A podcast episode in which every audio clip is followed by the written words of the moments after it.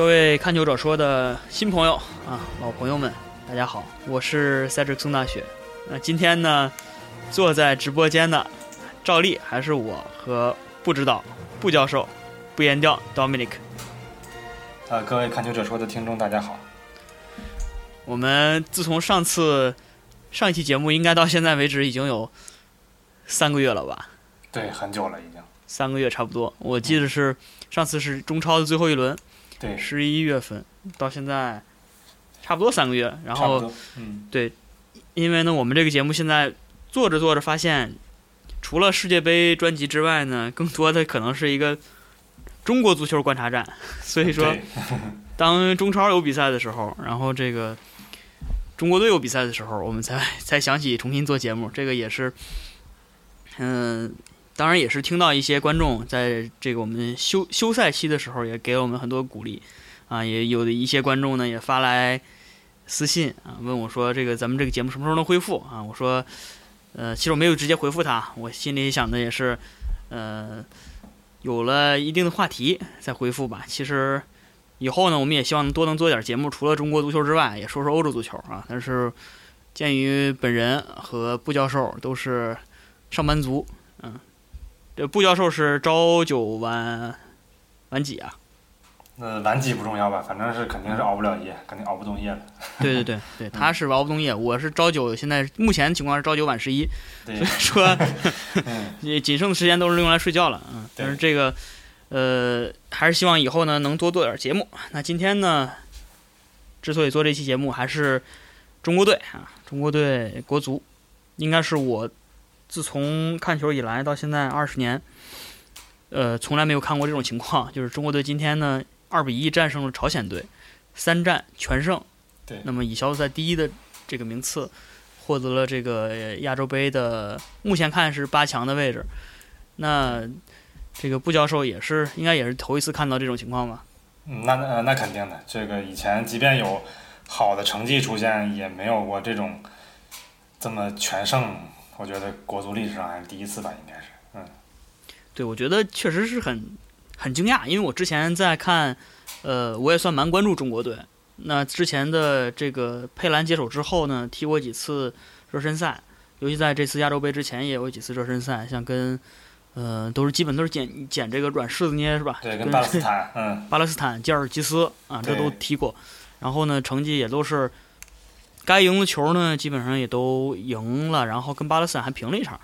对。呃，在之前，嗯，就是应该还不到一年吧，上次输输泰国那次五比一。对。嗯，这是就是可以说。一四年六月份吧，我印象中。一四年六月份，嗯。嗯。那会儿是佩兰已经接手了吗？嗯，不是，那呃是那场是卡马乔下课的那场了，嗯。那也就是说，傅博带队还不到一还不到一年呢。应该是，应该是。嗯嗯，那自从那次应该是中国足球最低谷的时候，然后后面呢，跟好像跟泰国又踢了一次二比三，但那好像是是不是青年队还是怎么样？啊，是一比五那场应该是，呃，泰国国奥队，所谓的国奥队或青年队也不是全主力。嗯嗯。然后之后我记得好像印印象也不是特别深了，但是好像跟泰国好像又踢过一场，还是还是输了还是什么情况？但是 就总之觉得那应该是中国足球历史上最低谷的几次之一，近期最低谷的时候之一。所以说，呃，这也是为什么这届比赛之前呢，呃，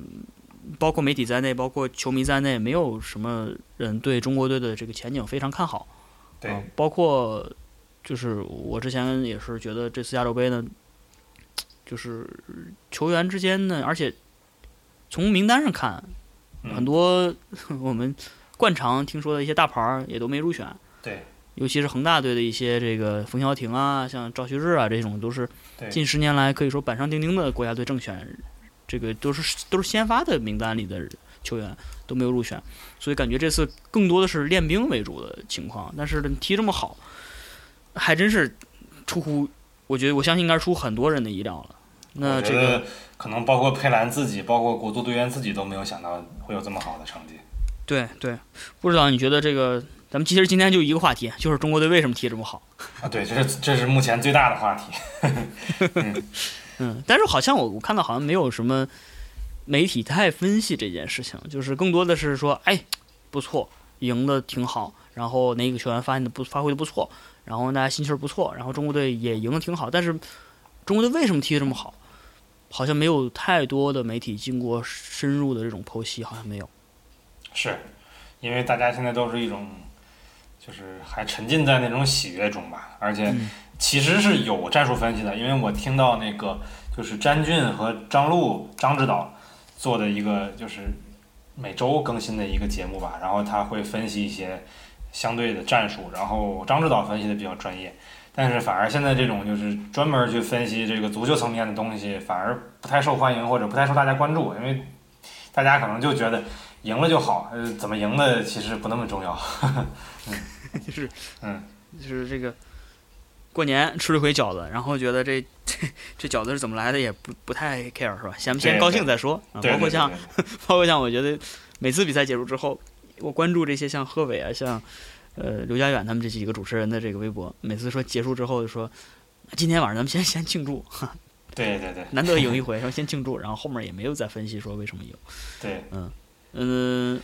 我是觉得这次呢，以这么年轻的一支球队，平均年龄二十四，对，差不多，二十四二十四岁多点，二二十四岁多一点，嗯，呃，是因为我之前跟你聊的时候说是这个。呃，这些青年球员，尤其是没有去广州恒大队的这些球员，反而是一个利好，嗯，是吗？呃，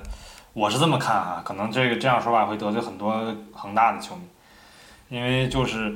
恒大的这一一批，就是这几年来称霸国内足坛，毫无疑问还得过一次亚冠，他们靠的就是主要的班底，主要的就是国内球员的班底，其实是八五那一批，就是郜林啊、赵旭日啊。别的队可能像蒿俊闵啊，什么那个杨成啊、谭望松，当然可能有些球员都已经退出大舞台了，就靠的是这一批球员。然后这一批球员目前大概都已经到了三十岁上下吧。然后恒大现在还在是还是在持续的，就是不断的补充内外援。然后他的这个各个位置上的竞争都还是很激烈的。所以对于这些八五就是八五这一批球员，呃，三十岁左右，他们的位置。其实还嗯没有几个人敢说非常非常稳固的，所以可能我不知道恒大它具体的这个内部的激励机制，但是我觉得上场和不上场应该差别是非常大的。所以如果在非俱乐部的比赛里边，呃出现什么身体上的或者是状态上的意外的话，我觉得对他们这个俱乐部的影响是很大的。而且他们其实对于中国球员来说，三十岁就已经是职业生涯的暮年了。呃，如果就是能在这个。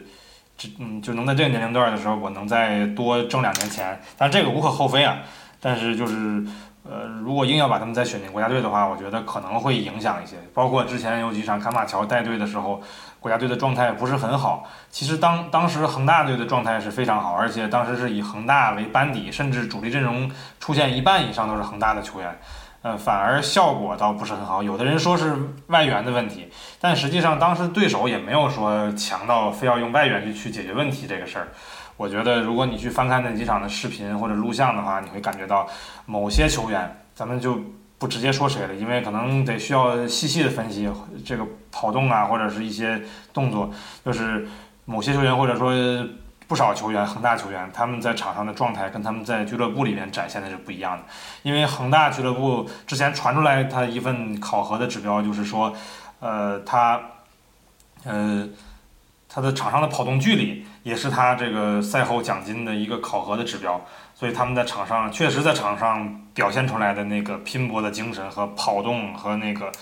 战术的执行力，确实跟在国家队的时候是差距很大，然后让大家觉得。呃，因为国家队的比赛是应该是不挣钱的，或者说即便有一点点奖金，那对于他们来讲可能也是九牛一毛，根本就不在乎。所以我觉得少选恒大的球员，就是在就就如果这个位置上在其他俱乐部没有更年轻、更有拼劲儿的球员的话，可以用恒大；如果有的话，我觉得。以目前的这些国家队，无论是从就是你从未来考量，呃，我去锻炼这个队伍，去打造一个以就是怎样的一个班底，还是说以现阶段的这个状态去考量，都要尽量少选，尽量少选。而佩兰也是这样做的，就是他在呃，除了像郑智啊，像郜林，其实都已经不算是绝对的主力了。像第一场的时候是派于海在打了一个就是呃，就是假前锋嘛，因为其实我觉得实际上可能是一个无锋的战术吧，可能呃更倾向于那样。然后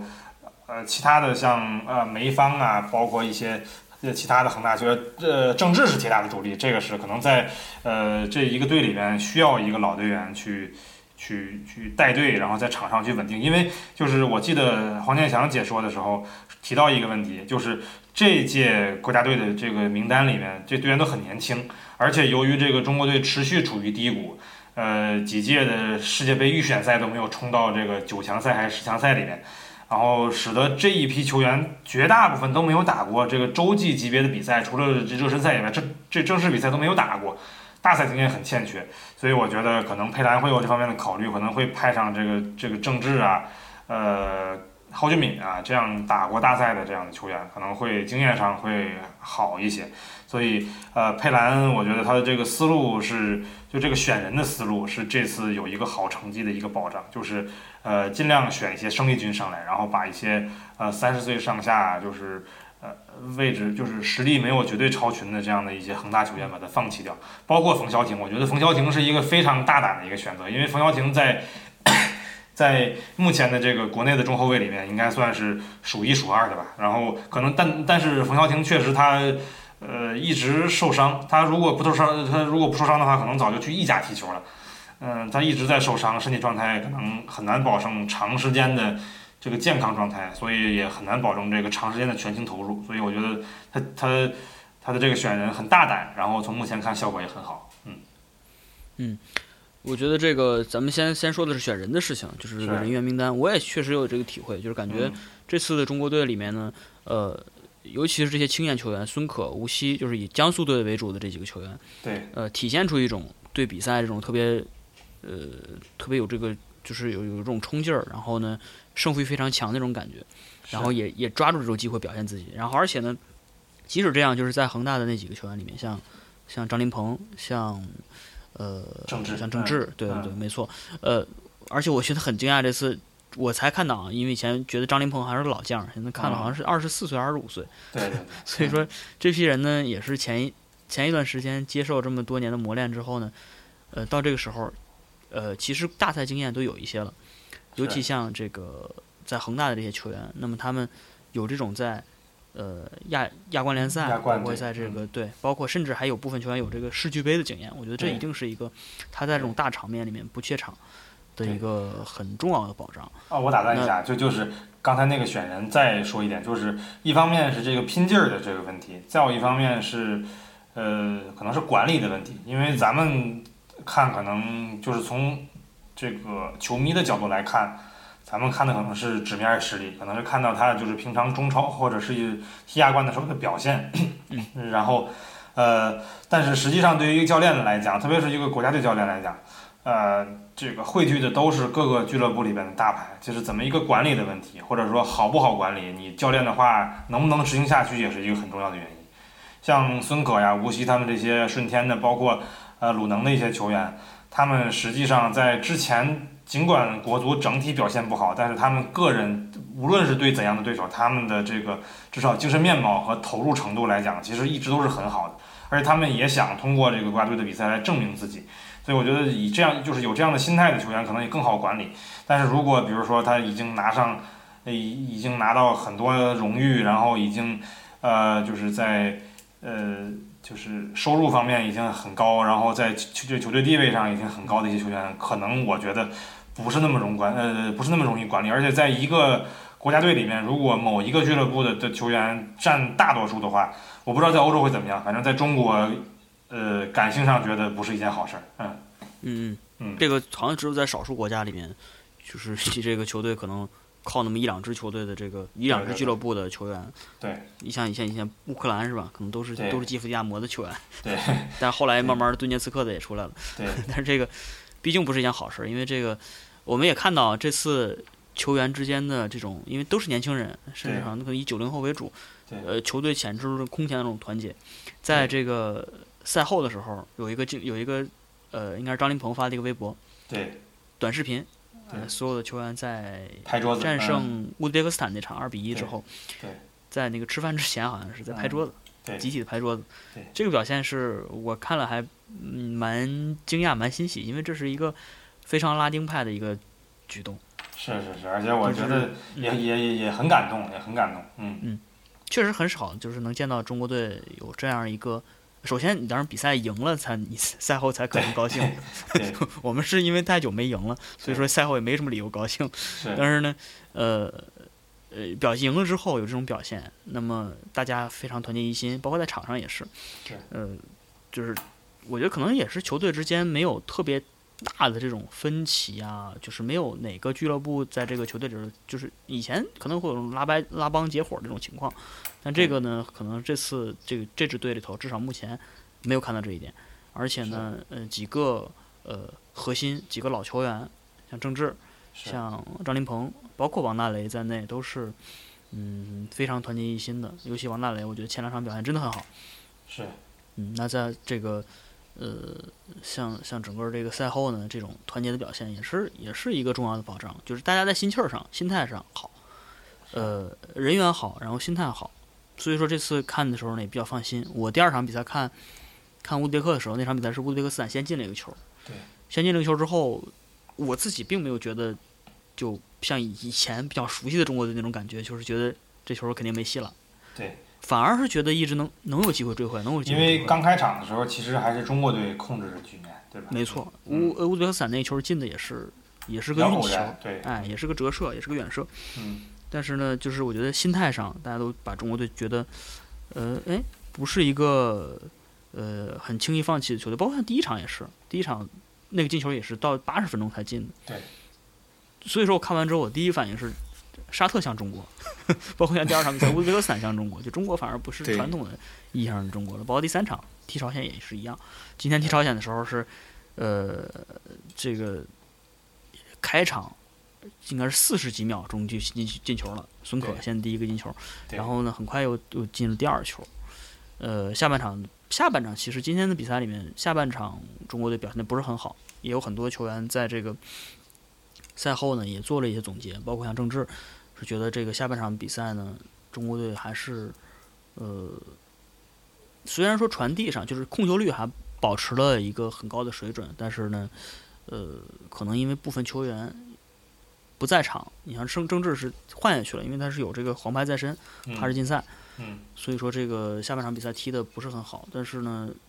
毕竟已经出现了，所以说我觉得这个重心肯定还是在四分之一决赛里面。是。但是我觉得这前面刚刚提的这几点吧，都是都是中国队这次能表现的好的原因之一啊。当然还有一些，呃，就是佩兰这次在用人上，我觉得就是有有这些人之后，咱们的名单已经确定之后，有这些人之后，嗯。他临场的用人上，呃，第一场的时候有人质疑，然后后面呢慢慢觉得越来越好，尤其第二场比赛换孙可上去之后，孙可第一次出球应该是就创造了一次进攻机会，就直接得分了。是，嗯，一后来又开始有人这个开始捧佩兰，说佩兰用兵如神。嗯，呃，不知道曾经也是把，不知道曾经把把佩兰比作法国的阿里汉是吧？啊，对，法国的阿里汉，你这你是你是对阿里汉有太有有个人感情在里边儿。对对，那是肯定的，嗯，我是觉得这个，呃，佩兰呢，嗯，因为他本身不是一个履历非常光鲜的一个光鲜的一个教教练，并不是说是我们每次在加前面加头衔的时候，就是里昂的主帅是吧？但是看一下个人简历之后，发现他里昂也只带了一个赛季，好像是对，他也不。是整个说建立一个王朝，或者是达到一个什么样的高度，他可能只是延续了前面的一个一个一个好的成绩吧，嗯，对所以说，从他的这个之前的执教经历来看的话，并没有什么，呃，就是可以拿出来值得一说的这样的一个经历，也没有，也没有什么固定打法，这都没有。对，但反而这次比赛中国队却踢得很务实，是，嗯这个也也是蛮像之前阿里汉带队的时候，还是怎么样？是，我是觉得，先就你刚才说那团结那个事儿，嗯就是说，其实不光是在赛后拍桌子，还有在对乌兹别克那场比赛，呃，就是向球迷致意完以后，然后全队围在一起跳着转圈儿，我觉得这个是在我看国足以来，我觉得从来没有过的事儿。呃，包括像零二年那个中国足球的最巅峰的时候，就是世界杯进入世界杯，而且汇汇集了这么多人，然后踢的也很好，这一路气势如虹的进入世界杯都没有这样的事儿。因为当时，呃，球队里面，呃，还有像比方说哈，就是坊间传的像范志毅啊、郝海东这两个大佬，这个对，这是两个大佬，这两个这个中国足球在亚洲这个范围内的领军人物，他们两个之间的矛盾其实一直是呃源远流长的，而且很深的。据说在那个呃。那届世界杯预选赛以及后来的世界杯里面，这两个人始终是不说话的。然后 对，就是即便是在那样就是顺顺风顺水的情况下，呃，国足内部也没有那么团结。像之前，这这都不说这个九十年代，甚至倒推到八十年代，甚至更早五六十年代的时候，什么国家队红队白队之间的这个竞争，然后一些呃这个利益纠葛呀什么的，就是都是。很很很愁人的事儿，但是这届能这样团结，我觉得其实这个是一个关键因素，反而战术因素倒是次要的了。就是当这个国足能把这个关系队内的关系捋顺了以后，我觉得他这个释放的战斗力比平常热身赛的时候或者是在中超层面上看到的那个战斗力要强很多。然后可能还有一个刚才你没提到的因素是我自己想到的，因为佩兰之所以能这样选人，我觉得很重要的一个因素可能是足协放权。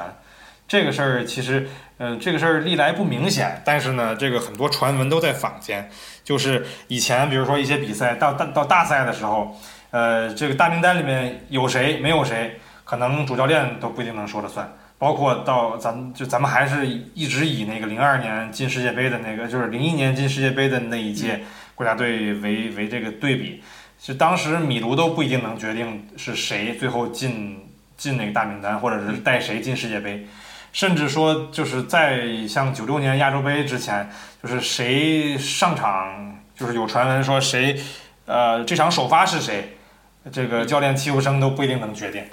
所以 对，所以我觉得就是按照通常的思路，其实就不，其实这倒不是说，呃，足协要怎么做。其实按照咱们球迷普普这普遍的思路来讲，其实如果你这届比赛还是以恒大为班底去打造这个，让其他队的队员去填空，这样其实都是可以接受的。但是佩兰能这样选，这我我我相信肯定不可能，应该不会是足协故意这样安排。如果佩佩兰能这样选人的话，就说明可能足协干预的程度去会会会会少一些。然后包括说就是这个足协，就是之前足这足球打黑的时候，也有传出来一些国脚，就是边缘国脚，通过给一些就是足协的高层去。呃，咱们是叫行贿也好，说就是或或者或者是就是疏通一下关系也好，啊，通过这个希望能在国家队比赛里面能打上几场，这个也是有的。但是我我通过这个佩兰的选人，我觉得这届足协放权，而且放权的结果很好。呃，我觉得呃，是不是以后能够吸取这个经验，就是把就是把足球的东西归足球，就是让教练去决，我就是我们既然选择了这个教练，选择这个团队，那就充分的去相信他。然后说阿里汉那个事儿啊，其其实啊，其实阿里汉，你刚才说了，我可能不是特别，就是不是特别呃客观，但是呃，但是我觉得可能阿里汉是被是被冤枉的最最最深的一个一个一个国足教练，对对对，因为他其实带国足的胜率，我是我之前做过一个统计，就是在网上跟网友讨论的时候做过一个统计，好像在正式比赛里面，他的胜率是国足所有教练里面最高的。呃，至少是在就是我因那个维基百科上有这一条，就是中国国家队教练里面，他应该是在所有外籍教练里面是最高的，百分之五十六左右。对，应该是，而且他在他带队下拿了那个亚洲杯的亚军，尽管是在本土吧，但是这个也是一件很不容易的事儿。然后他的其实失误就失误在其实。就是失误在那届世界杯，就是他开启了这个中国进不了世界杯预选赛正赛的这个这个不好的开头。但是他之前是对一个西亚的队，客场零比一输掉了，我忘了是科威特还还是伊拉克还是什么队。那场确实是有一定他的责任。但是咱们呃抛开场外的因素，咱们就不说有没有别人干扰，这个是他作为主教练是应该承担的。但是最后一场其实还是，即便这样还是有机会进的，但是只不过是对香港的时候算净胜球。算错了，就是说这个对七比一八比一，然后踢到这个程度已经可以了，就不用再进了。然后对，然后结果西亚那边使了个小聪明，然后晚结束了几场，结果咱们就就输了。我觉得这个是足球层面以外的问题，输了。其实阿里汉本身带队，包括他从后面他带泰达看，其实他还是他跟佩兰至少跟佩兰或者包括跟卡马乔，甚至说跟一些国内教练比，他还是有自己的舰队思路的。而且他就是现在的一批，就是很多的人哈，就是他改造的一些位置呀，包括他重用的一些人，呃，其实到后来，呃，就这些队员都是延续了他踢的那个，就是他给他安排的那个位置，而且后来发挥的很好。然后一度还传什么阿里汉是丙才啊，这样这样的这样的一些江湖传言。这个这个事儿是哪儿来的呢？这个事儿是孙继海说的，因为当时在零应该是零，就是阿在阿里汉时期，他基本就没用孙继海。所以这个是孙继海的父亲，然后说了这么一句话：“你居然不选孙继海，他是国内最好的球员，那那你肯定是平才。”其实包括这个这个佩兰这届，就是这些外籍的这些教练啊，包括我观察过的一些外籍教练带中超球队，所有的外籍教练就是都有一个共性，就他们就是基本不愿意特太重用，就是特特别是在刚带队的时候，基本不愿意太重用这个队内已经呃成名已久或者说位置很高的一些老将，因为他们。每个人都觉得自己是会带很长时间的队，然后我有一个很长时间的这样的时间段去打造一个球队，所以我可能会在刚开始的时候会引进一些呃年轻球员，包括那周海滨十八岁的时候就被阿里汉看上了，就选进了国家队，呃踢主力。然后就是会会有一些这样的情况，我觉得这个可能，呃，因为咱们球迷是希望每一场都踢好，但是教练他有一个长期的思路，包括这这届佩兰也是选了年轻球员，所以当时阿里汉因为这个事儿也被冤枉了很多。然后，然后我为什么说这个佩兰是法国的阿里汉呢？就是这这两个队员都是，包括米卢啊，就是当时米卢不是说过吗？就是呃，你如果踢一个预选赛的比赛的话，你可以输给，你可以输给比你强很多的的球队。你也可以输给比你弱很多的球队，但是要和你这个比分、实力和比这个积分接近的球队的时候，一定要赢，因为这样的比赛的价值会大得多。呃，包括这这包括这个阿里汉，包括佩兰，他们在这个杯赛里边，他们展现出来的这种务实，这种。呃，就是战略上的一些选择，我觉得其实还是很高明的。就是即便是一些非大牌的一些欧洲教练，我们觉得既然请过来，还是要相信他。其实带国足，其实咱们想一想，你觉得穆里尼奥或者瓜迪奥拉真的适合？包括福格森真的适合带国足吗？我觉得他们长期呃手底下有充分的人可用，然后有很多天才，然后这个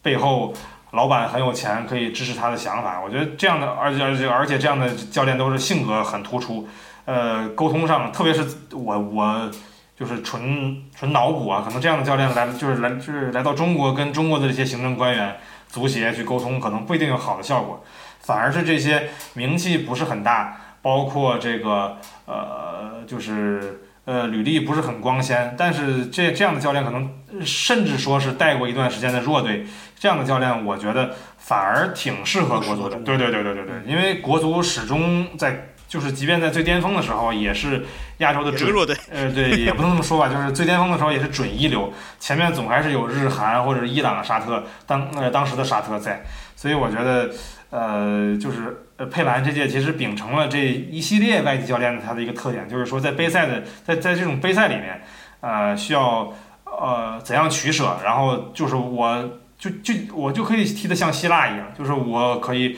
不要场面好看，然后我就是在关键场次我就要结果，然后呃会针对对方的一些弱点去安排，可能会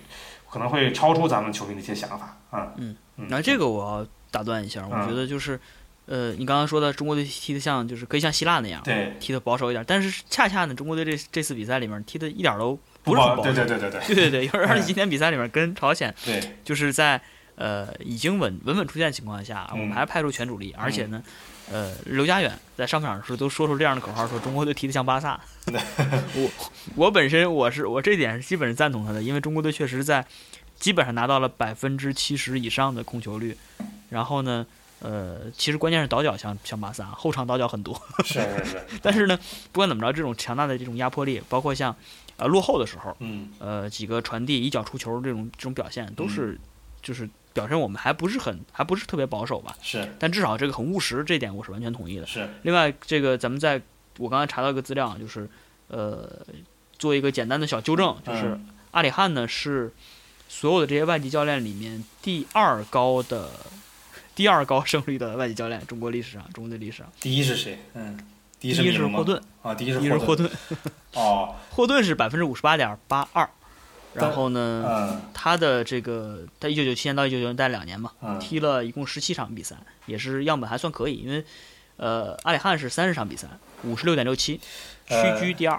但是哦，我的印象是哈，就是因为我当时跟那个网友讨论的时候，我们讨论的是正式比赛，我把那个嗯就是、呃 A G 友谊赛给排除了。当然我，嗯我我不知道这个数据样本，但但是不管怎么说吧，就是说，就是这阿里汉虽然饱受诟病，但是他实际上的战绩并不差，咱们还是可以得出对，这样的结论。而且而而且阿里汉有一个很这个算是含金量蛮高的一个头衔吧，就是二零零四年亚洲杯亚军，对 对这个对对对，嗯是近些年来中国队在这个大赛里面最好的成绩。对那反而是你像阿里汉、霍顿，这都不是名帅，对应该都不算不能算名帅了。对中国队的这个历史上几个名帅，像就是世界级名帅啊，对，像卡马乔，卡马乔，嗯呃卡马乔胜率百分之三十五，然后这个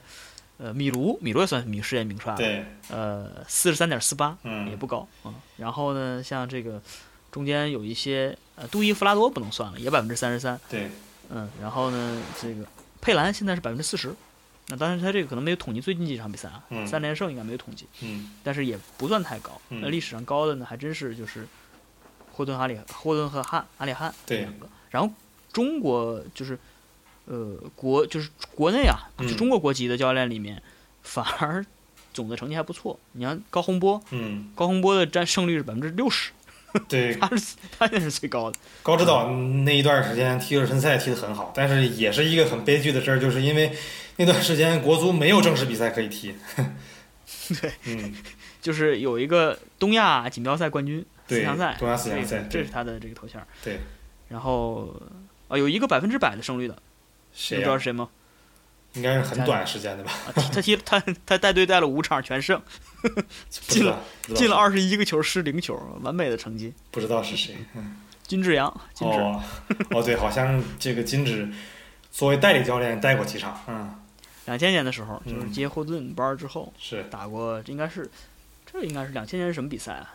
可能也是一些友2000年友赛之类的，应该不是友谊赛。打打出这么高比分了，可能也是跟一些关岛之类的。有可能。是什么什么的预选赛吧？有可能。嗯对，这是最高的。嗯嗯，但是佩兰还是就是这种务实的表现吧。但是嗯怎么讲呢？我觉得还有一点，咱们前面没提，就是没提我们的对手。那对，嗯这次比赛里面三场比赛，呃，一一开始说起来，咱们好像是在死亡之组，对呃，沙特、乌兹别克斯坦，包括朝鲜，这都是 在亚洲算是一流、准一流的球队。但是因为是主要是因为你以之前国足的状态看，进哪个组都是死亡之组，都出现很困难。是这样，嗯，但是呢，这几个球队其实历史上也算是，呃，跟中国，哎，你不能说是跟中国队苦主了，你中国队跟谁都是苦主，对，跟谁都是苦主，对，跟谁都是苦主，对，你看中国队这最苦了赢了谁都是都是这个，N 年第一次，对，N 年第一次叉叉年第一次，对，但但是但是其实这个不算苦，因为我觉得很多叉叉年第一次的原因，并不是因为我们战绩有多差，而是因为踢不上，对踢不上，你就是，对很很很多年没有正赛了，所以跟他比赛不上，嗯。对，对嗯。因为我们跟法国最近的成绩是我们是赢了，是吧？对我们跟法国的这胜率是百分之百，嗯，对啊，嗯、法国可能真的是就是好几十年赢不了中国队，对，我觉得踢不上，我觉得在之后的几十年也没有机会再赢中国队了，嗯嗯嗯。嗯，尽量避开他，对对什么时候尽量避开他，对。大赛遇着再说。对，但是我觉得这几个对手呢，嗯，我觉得沙特第一场比赛，我当时感觉沙特就踢得不好。沙特和之前嗯历史上的那当年一沙日韩是吧？这那那会儿的沙特，呃，已经差很多了。包括像沙特在之前的呃世界杯预选赛吧，还是什么，还是上一届亚洲杯，我有嗯看过一次，就应该也稍微垫底，嗯，呃，实力也很差。虽然他是，哎，他不是种子队，这次种子队是乌兹别克斯坦，对，乌兹别克斯坦是种子队，但是乌兹别克斯坦呢踢的至少跟中国队踢的很很奇怪。然后今天跟沙特三比一赢的还赢不错，是，嗯然后呢跟中国队踢的表现的也不好，尤其是体力上。对上半场开始就有人就感觉跑不动了，是吧？对被这个当时新浪体育的解说郝董郝海东也是嗯 是这个 奚落了半天，对，吧？什么什么什么杰帕罗夫是吧？姓什么叫什么都不行，对，当时也是郝郝郝董也比较敢说，嗯。对，今天呢，跟朝鲜也是，朝鲜全队里头，我觉得我没没有一个听说过的球员，呃，对，嗯因为我觉得可能主要是因为郑大师不在，是吧？所以对对，其实我就知道郑大师。对，还有一个好像也是在日本踢的，好像也比较有名，嗯，就类似什么吴尚银啊这种名字，他 也也反正也没来。打乒乓球。的，呃在吴尚银打乒乓球的，嗯，嗯，但是郑大世，郑大世其实我不到三十岁吧，应该觉得他还挺年轻的。嗯对，但是但是这个但是他他是一个对他是一个本身就是一个旅日的朝鲜人嘛，嗯。所以这个朝鲜国内的事儿咱们也搞不太懂，不知道他为什么这届是。没来。嗯，而且我觉得他像他们这样的球员，呃能不能打进国家队？呃一方面可能看目前的状态怎么样，他后来好像去过德国，然后再之后就不知道什么情况了。嗯，一方面看状态怎么样，可能一方面还要看国内政治形势。对对，也许这个，嗯哎、对，郑恩郑恩书记是吧？可能就不让他不让他来了，有种可能。对，但是这三支球队踢都不好。这个目前亚洲呢，我之前去就是分析啊，我觉得，嗯，最强的肯定还是日本，是吧？然后对澳大利亚也不错，对，澳大利亚毕竟这次是携主场之力，然后韩国呢也是不错，毕竟在这个世界杯上也是表现的还表韩国在世界杯表现不行，但是那几个球员在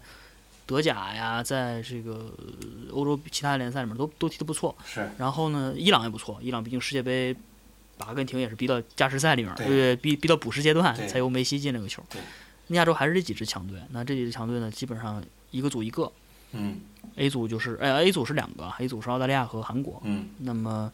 呃，这几支强队中国队都没碰上。对，然后呢，中国在这个组里面遇着不是很遇着看似比较强的这几支队，然后呢，呃，其实实力上可能都多少有些打折。嗯，我觉得这也是重要的原因了，就是对手没有准备好。我们呢，呃，把这次比赛也不能说看得很重吧，但是至少我们在整个的心态上踢得都很好。但是毕竟不管怎么说，还是有一种今天我盘算着，还是有一种世界杯的时候像哥斯达黎加从那个组出来的感觉，对对 就是 就是意大利、英格兰、哥斯达黎加、乌拉圭对这是最里面说是死亡之组，结果哥斯达黎加小组第一。对对对，就是因为呃，国足之前就包括阿里汉那届带的最后夺亚军的，也没有三战全胜嘛，对吧？就是其实是不管遇到怎样的对手，三战全胜还都是这个这个可歌可泣的一个成绩。嗯，对，是就是太太完美的表现了，对嗯，居然能三战全胜，而且这场跟韩跟朝鲜踢没必要赢，为什么要赢？然后我只看到之前有一个原因，说是因为要对，嗯，争争取更多的积分，对对对，嗯争取更多的积分，为了呃下一届世界杯预选赛，我觉得这真是看的还蛮远的。是，我觉得，我觉得佩兰有可能会想到这个问题，而且因为我今天在还还在跟一个朋友讨论这个事儿，他很意外，为什么这些就就是这场比赛还要上主力？因为一般的情况下，按照国际惯例来讲，这种杯赛在前两在前两轮之后，这个锁定小组第一的情况下，一般都会让这个打不上的，就是一些人会会会上来上来对会上踢一踢，然后但是我觉得这个呢，呃，首先因为在这场比赛之在这场比赛之前，咱们就已经确定了这个淘汰赛阶段的对手是澳大利亚，然后嗯呃实力很强，又是东道主，而且就是咱们国内的球队，不管是恒大还是其他一些踢亚冠的球队，就是在亚冠赛场上对澳洲球队历来成绩都不是很好，或者是在场面上就就即便可以踢赢，但是场面上也都很费劲，因为咱们可能比较怕这种身体对抗比较强的这样的球队，呃。所以我觉得可能，如果我是佩兰的话，我觉得就是有这个原因，就是我觉得对澳大利亚的胜算可能不是很大。我即便这我我这场保留实力，然后我下一场也不能说就是对澳大利亚就有就有怎样会提高多大的胜算。然后再有一个就是你说的这个，就是种子队，呃，就是为了这个世界杯预选赛的时候，能种子队能能在预选赛阶段能避开一些强队，然后因为预选赛是每个小组的第一名才可以出现嘛。所以避开，如果你真碰到了，你跟韩、跟韩国、跟日本、跟伊朗碰到一组，我觉得这出现的希望还是就是风险还是很大的。所以我觉得，而且这个国足的这个正这个正赛，你像这样一场亚洲杯的比赛，肯定是要比你踢一场友谊赛的这个积分要高很多的。所以我如果就是呃抓住这一场机会，我能再拿下一再拿下一个就是积分比较高的对手，去去为之后去做准备的话，其实呃实话说啊，其实对一个国家队来说，对亚洲的国家队来说，其实最重要的还是世界杯。没错呃，，对，进世界杯，对对对，因为亚洲杯，其实你回过去看，其实中国历来在亚洲杯赛场上的这个战绩其实都不是很差，都没有说呃铩羽而归或者直接就怎样，就是直接小组赛出现的不不很少不多，所以这个呃，然后好像是上一届吧，还是上上届的那个近两届近两届小组赛都没有出，对对对，然后好好，那我记得好像是上一届、上上届，就是包括日韩的一些在欧洲就是旅游的一些球员都没有回来。对对对，所以就是这个呃各个队其实对亚洲杯也都不是那么重视，所以我觉得为这个世界杯预选赛。呃，去做一些准备，我觉得是很值得的。我觉得，因为你现在这一场让这些队员休息了，当然这郑智因为这个得牌了，为了保下一场，这个被换下去，这个很正常。但是你说就是为了就是保对澳大利亚，我觉得可能如果呃咱们淘汰赛的对手可能稍微弱一点的话，我觉得还还有意义吧。我觉得对澳大利亚可能咱们胜算本身就不是很大，我觉得还是先务实一些，先拿点积分，然后争取为了之后的这个世界杯预选赛的时候能有一个好的结果。我觉得这个是呃咱们说的也也很务实，也很有战略思想。嗯嗯嗯而且是真是就是把自己看得很清楚，啊、对对对不，像说是已经有些人喊出夺冠的口号，哎对对对，这个就是 咱们究竟几自己几斤几两，嗯还是没有忘初心，是吧？哎，对对对，我我我觉得，如果是这个是佩兰的想法的话，我觉得这样的想法还是很冷静的，因为国家队赢这三场可歌可泣，然后让球迷们也很开心，但是并不是说明我们就真的实力上会有了很大的进步，或者说我们已经打造出来了一个自己的风格了，其实并没有，而且跟日韩、跟伊朗、跟澳大利亚这样的强队，其实差距还是那样，可能只不过是我们在这个这个这个这临场发挥上，可能这一届确实调整的比较好，嗯嗯。对，没错，我觉得是，嗯、其实我们现在分析到现在，踢的这么好的原因，佩兰还是蛮蛮重要的，对对对对还是蛮大头的，对，而且你像从用人，就是几个让我们觉得，呃，当时觉得不太理解的，嗯。后面越想越觉得这招棋走的有道理，嗯，一个是用人，对一从开始名单，然后到到临场第一场不让高林上是对吧？对然后到后来的这种最后一场比赛全主力。对都是就是他他其实我觉得一方面是确实是很想的很多，嗯战略意识很强，嗯另一方面确实有勇气。是，这种冒这种风险，如果你要是打的不好，对你这样全主力反而倒输了，对，那那那你肯定就废掉了，被唾嗯沫淹死，为什么为什么不带冯潇霆，对是吧？其实你像你像任航对第一场比赛那个，点点球对，假设说那点球进了，嗯，对吧？那肯定是我们再扳回来的可能性就不是很大不。是很大，对那最后赛后会是什么情况？对能大家口诛笔伐，是吧？对为什么不带冯潇霆？为什么带这么个曹仁？然后这个佩兰可能就真成了阿里汉了，就是真成了阿里汉来的时候那样子，嗯，对对对嗯，也也是这人，所以说这人运气也不错啊、是但一方面他这个胆识也是值得我们敬佩。对嗯，当然我们也希望他能在后面有更好的表现，能越走越走多远。其实真的不不敢奢望太多了。下一场对澳大利亚是呃四分之一决赛，下周三还下周周四，周四啊、周四下午。嗯嗯，应这个节目播出的时候应该是本周了，嗯，对对对，本周啊、本周周周四。嗯，还有，但其实澳大利亚多休息一天。哦，比我们多休息一天。对嗯，他是 A 组嘛，他比我们多休息一天。对，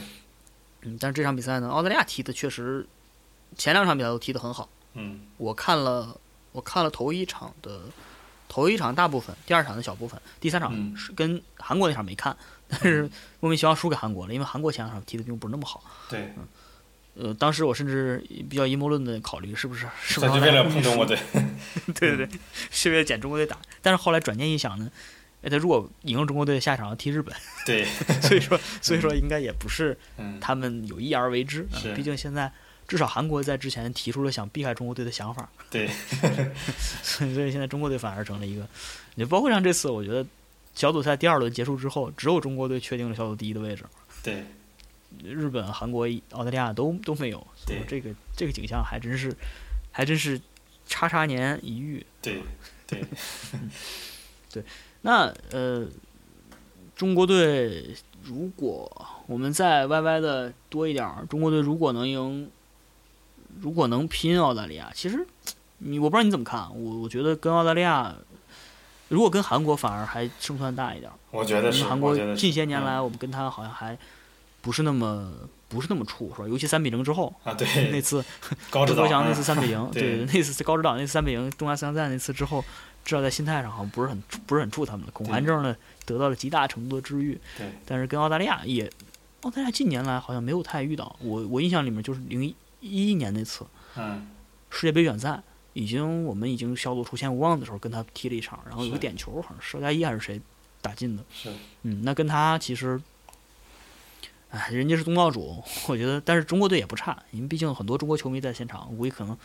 能到六四开甚至五五开的程度就是场下的 这种加油。对，嗯，但是我觉得这个比赛里面，呃，反正中国还是低调一点吧。对如果能到能到加时，甚至能到点球，是吧？把它磨过去对，也有可能。对，嗯再之后就真的是碰日本了，那就不敢想了。中国肯定是被日本暴虐，这个应该是对，因为实力差距还是很大，实力差距，太大了。而且日本这次派出了全全部的主力，对，所有的这个在欧洲的球员全都回来了，基本上。对，呃，这个香川真司、本田嗯圭佑，对，包括像这个长友佑都，这都是现在在豪门里面坐稳主力的球员。对，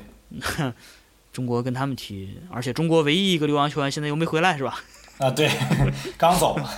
刚走，嗯，希哲同学，张希哲。对不过张希哲进来，即使到中国队，能打上主力吗？呃，这就是这点我一直没太理解，就是因为张稀哲在国内的比赛，在国安队其实表现非常好，其实到就是越到踢到临走的时候，之前的那些比赛就有有点像一个中场指挥官的这么一个表现。但是佩兰就是我一开始想是不是为了就是说呃让张稀哲能够尽快能适应那边的比赛和训练，然后让他多就是就不用回来了。但是事实你看一下，就是在这张稀哲确定要走之前。佩兰也一直没选他，或者也没重用他，就是用是用用他的替补，所以这个我还没太看明白，这个佩兰是为什么这样。但是张稀哲在这个队里边，我觉得可能，如果你摆作一个弱队的姿态的话，呃，可能会觉得他防守上或或者是跑动覆盖上可能会稍微差一些吧。呃，我只能想到这点不用他的理由啊。对，而且张稀哲我我看国安的比赛比较少啊，我觉得张嗯稀哲可能更像是一个 AMC 啊，对对前腰，对甚至是古典前腰那种感觉。对对对，嗯就是他脚下的球的球权还是需要一些的，嗯，对对，嗯有的时候会灵气儿很足，有的时候会有很好的传递，对是吧？但是呢，呃，作为一个整体的时候，可能会短板也蛮突出。对，特别是特别是其实你看，就是对朝鲜这场可能上半场踢成巴萨了，但是其实你回看，其实对沙特的第一场嗯还是有些紧张的，而且把自己摆的位置很低，就是呃退防退的比较深，然后退的人数比较多，然后就是呃其实对沙特那场，其实咱们呃对对方的攻门的威胁其实并没有很多。就是就是于海那个进球，说说句实在的，有一些运气的成分在里嗯，面。没错没错，对吧？然后就就在这样一种，就是我摆在一个弱队姿态，然后我需要呃打反击，然后需要这个提速的情况下，可能我这当然咱们也只是就是完全站在佩兰的角度上，就假设他做的是对的，然后去找理由，我觉得可能会有这方面考虑。对，嗯，对没错。嗯而且现在呃，中国队踢到前场这几个组合里面，哎，对，今天我突然想起来，今天吴磊没上，吴磊没上，对天和、嗯对今天和朝鲜比赛吴磊没上，但是吴磊嗯前两场比赛里面也表现的没有，至少没有大家预想的那么好，是吧？对，挺可惜的，我觉得这挺他可惜的。他应该是就是这这批年轻人里面，呃，被认可的天赋最高的一个球员吧。我觉得他呃比赛里边看着还是有些呃紧张，我觉得是心里边的负担比较大，或者是想表现，或者是反正想的事儿比较多，不如其他队友这么投入的更多或者更纯粹一点。包括你看他就是第二场对乌兹别克最后那个空门儿，其实、啊对那太好了。呃，包括是那个就是一个横传的机会，只要传过去了就就是直接是面对门将，是是没人防守的，但是他没传，我觉得可能他脑子里想的还是多了一点，然后我觉得他呃应该当然应该给这样的这个呃以目前中国的这个青训实力和基础来讲，有这么一个天才球员不容易，我觉得应该多给他一些机会。嗯，嗯嗯对，没错，他需要在这样一个大赛里面有一个展示，对对对对，有自己展示的机会，而且包括像他现在在在东亚，应该是上上港，现在叫上港，嗯现在叫上港了。嗯上港的比赛呢，也就是只是在中超有比赛，是吧？对 如果能去的大球队里面，能打打亚洲比赛，是吧？洲际这比赛能有有更多的表现，可能更好一些。对，呃，反而你像这次顺天的这个球员，我觉得像吴曦、孙可，尤其我我我非常喜欢孙可，我把他嗯。这个亲切的称作小贝尔，对，然后嗯，确实踢得很像贝尔，嗯尤其第一场比赛进，呃第二场比赛进那个球，是。呃，闪过两个人，然后在那个弧顶那个位置勇敢的去一踢，是，呃，包外角，然后这个单骑闯关那种，包括后来，呃，今天今天这两进这两个球，开场嗯。闪电战进球，速度非常快，是。然后后来一个头球，是我觉得真是头顶脚踢基本上都是完成了，嗯，所以说今天这场进完之后，我已经不不管他叫小贝尔了，我就我管贝尔叫小孙可了，已经对，对，但这个球员还是蛮值得期待，是。然后我看到江苏球迷，呃，就是吐槽了一下，就是为什么像孙可呀、像无锡这些球员都踢那么好，因为他们的外援太水了，所以把这几个国际球员都练出来了。穷人的孩子早当家，啊，对对对，当然这都这是 开玩笑的成分比较大。嗯嗯，对，嗯对，你看你们泰达怎么没练起来呢，是吧？对我们泰达太平均了，就是外援和内援实力都差不多。是，嗯泰达还是太穷了，是吧？无对对对法当家。对，嗯，但是呃，今天今天跟朝鲜踢的那个蔡慧康踢的不错，对对，嗯，后腰蔡慧康踢的不错，然后张成栋踢的很好，对张成栋的提一下，这个我以前在我在游戏里面很喜欢用这个球员，对。他是 FC 前其实前锋嘛，对。但是没想到这次踢的右后卫，我觉得很像很像这个当年韩国队的，当然他现在在踢啊车杜里，现在也还是韩国队右后卫，但是这个人出身是锋。前锋，对对对，呃，对，嗯跟他老爹是一样，车范根一样是踢前锋的，对但是呢，踢右后卫，身材跟呃跟张成栋很像，都是那种非常强壮的，对亚洲人里面算是很少见的那种那样的强壮，对然后反而是能上能下，是，嗯能突能投，是能能突能投了，这是篮球了，对能突能冲对啊，包括能内切，对实力都非常强。我觉得张成栋这次表现也不错，至少在右边给我们一个持续的一个进攻火力。在左边的时候，好像左左路进攻，左后卫这边不是很出彩啊。左边是，呃，左边是哪一位啊？我想想，左边是嗯梅芳，梅芳梅芳，嗯嗯，梅芳是踢左后卫，嗯但是他那边可能防守任务更多一点，是，嗯，主要是右右边的进攻很不错。而且就是看一条边，其实不光是要看边后卫，可能还是要看这个边前卫他的是怎么样一种踢法，然后还有边嗯边后卫和边前卫之间的一些配合嗯，上对上下之间的一些取舍，嗯嗯嗯，嗯，左边是左边前面是是于海嘛，对。这个中国罗本，对，嗯 然后蒿俊闵踢的也不错，蒿俊闵我觉得他知道这个自己的所在的位置，是。呃，经验啊什么都用的很好，是，嗯。所以说整个这个就是大家都目前还算比较和谐，包括像替补里面都比较和谐，所以下一场比赛我们还也还是很期待。是。嗯，中国队，我觉得就是总结到现在，你一开始说的那几个事儿，就是我们把足球还给足球，是吧？对对对让足球都给归足球管。对嗯，你足协呢办好扮演好自己的位置，对然后呢，教练让他百分之百地去发挥，百分之百的信任他。我觉得这像一个公司里面，对你你如果董事会你聘用了这批管经理人团队，对你就给他百分之百的信任。对。那么，不管这个成绩是好是坏，你不要过多在过程中你不要过多去干预它。是那所以说，这个中国队呢，目前就是包括球包括球迷也没有这次球迷也没有给到太多的这种压力，当然确实我们表现不错。嗯呃，球员之间的这个信任，场上的信任，然后每个人的自信心都打嗯出来了。对我觉得这也是我们看我跟不知道看了看球看这么多年，看中国队看球这么多年，非常高兴的一点，也是我们今天凌晨啊，已经从十一点说到十二点，这么对这个这个根本原因所在。明天虽然两个人还都要上班，对但是呢，这个还是开心的，嗯，还是开心的这个睡去啊，迎接新的一天。是那行，那今天这个比赛也看得很高兴，节目也做得蛮不错。是我们下一场比赛跟澳大利亚，祝中国队一切顺利，是祝中国队表现出自己。对这个我们下期节目再会聊一期新的节目。好，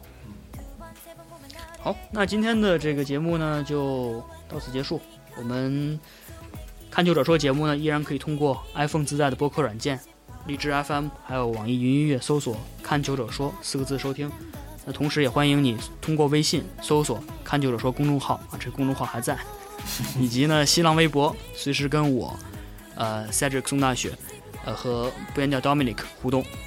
那好，那我们下一期节目再见。